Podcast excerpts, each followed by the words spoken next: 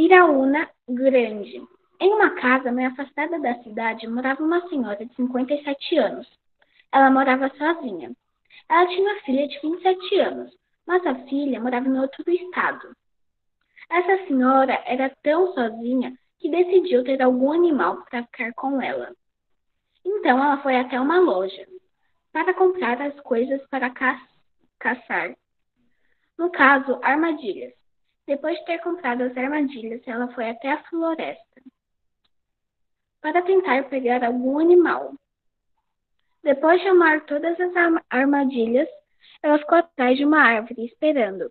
Depois de horas tentando caçar, ela conseguiu caçar três, três pássaros da espécie Iraúna grande.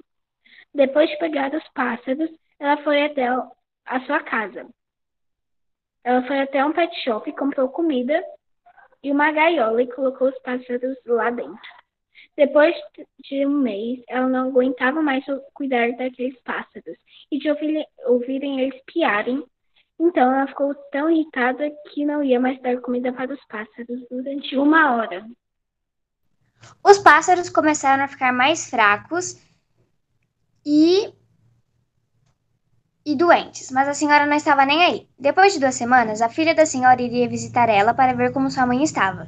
Mas a filha não sabia que a mãe tinha três grandes, e se ela soubesse, iria devolver os pássaros para a natureza. Então a mulher levou os três grandes para um quarto, e ela trancou o quarto e não deixou a filha entrar lá. Quando a filha foi pegar um copo de água para a mãe, ela ouviu barulhos de pássaros dentro de casa e viu que eram pássaros da espécie iraúna grande. Então a filha percebeu que a mãe tinha quebrado uma lei que era animais contrabandeados. Ela denunciou a mulher, policiais foram ao local, levaram a mulher e os pássaros até a delegacia e lá chegando teve diversos julgamentos até que decidiram que o valor da multa era de 80 mil reais e a mulher pagará de pena de três meses. Sobre o animal. A iraúna grande é uma ave campestre que ocorre no México, na Bolívia e principalmente no Brasil. Características: o macho nessa espécie é maior que a fêmea, são 38 centímetros contra 31. Uma característica comum dessa espécie é ter uma juba de penas no pescoço.